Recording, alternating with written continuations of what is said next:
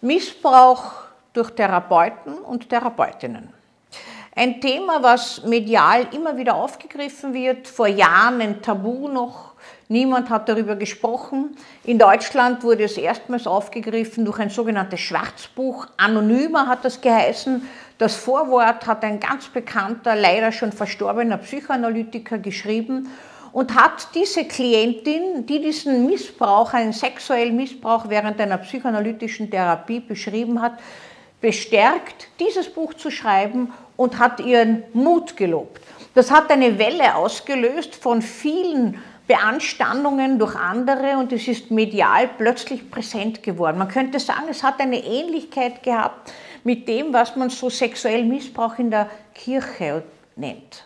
Sexueller Missbrauch in Therapien ist immer eine Schwäche von Therapeuten und Therapeutinnen.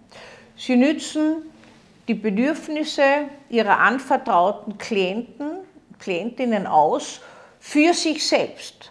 Es gehört in einer gut laufenden Therapie nahezu selbstverständlich dazu, dass die betroffenen Klienten, Patienten den Therapeuten wie Therapeutin bewundern, lieben, gewissermaßen stellvertretend oft für ihre Eltern, für sonstige Bezugspersonen, indem sie die Energie von diesen Personen auf den Therapeuten, auf die Therapeuten überstülpen und damit das Beziehungsklima von früher in der Therapie gestaltbar wird. Es wird plötzlich spürbar.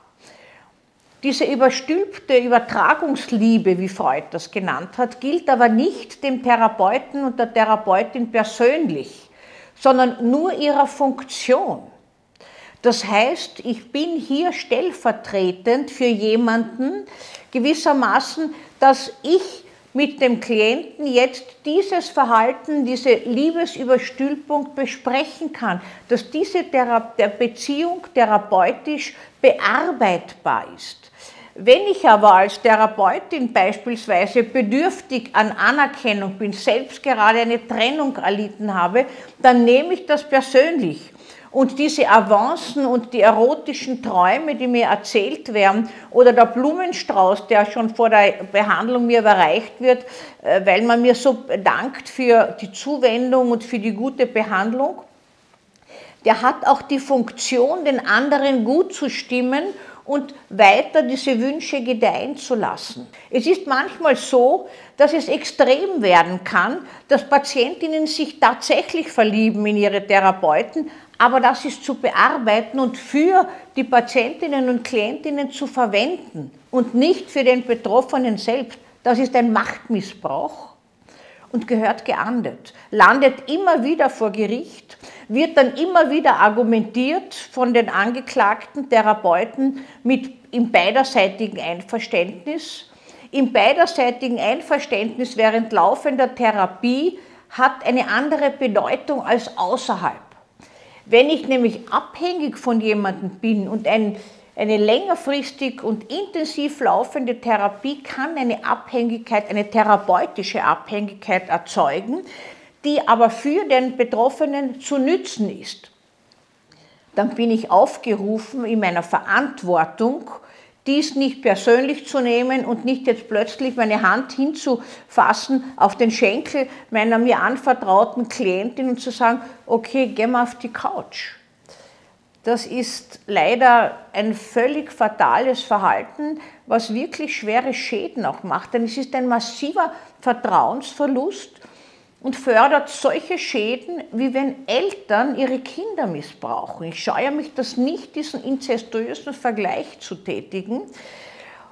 Und das wird nicht gesehen. Immer wieder vor Gericht kommt es zu Diskussionen darüber, dass die Therapie fast schon abgeschlossen war. Es ist wurscht, ob sie fast schon abgeschlossen war, sie ist nicht abgeschlossen. Und im therapeutischen Fahrwasser ist der Patient und der Klient oder die Klientin nicht frei zu entscheiden. Punkt. Da hat einer die Führung und muss für beide achten auf Verantwortung, auf für den anvertrauten Nützung dieses Vertrauens und für ihn dieses Potenzial aufzubearbeiten. Das heißt, es ist ganz wichtig wahrzunehmen, dass man nicht selber bedürftig in diese Beziehung eintritt und jetzt diese Avancen für sich nimmt. Man braucht sich nicht besser fühlen oder besonders begehrenswert als Therapeut oder Therapeutin, wenn man 100.000 Avancen bekommt. Das liegt in der Natur der Sache und gilt nicht einem selbst. Und das muss jedem klar sein. Und ich finde, das gehört auch geahndet, wenn das jemand macht, weil es zerstört ein ganz basales Vertrauensverhältnis und vernichtet manchmal Bedürfnisse und das Kind im Patienten und im Klienten. Es ist eine Zerstörung. Das ist so schwer manchmal von Tätern und Täterinnen zu begreifen. Über Frauen als Täterinnen gibt es ja gar keine Untersuchungen. Und eine einzige, die das versucht hat, ist kläglich gescheitert, weil die Klientinnen diese Therapeutin so geschützt haben, dass sie erzählt haben, naja, es hat ihnen nicht so schlecht getan, es hat ihnen vielleicht gut getan und es war auch was Schönes. Auch wenn es was Schönes war, zum Glück kann man nur sagen, ist das etwas völlig Unangemessenes, was eine therapeutische Schranke grenzenlos überschreitet. Es darf einfach nicht vorkommen.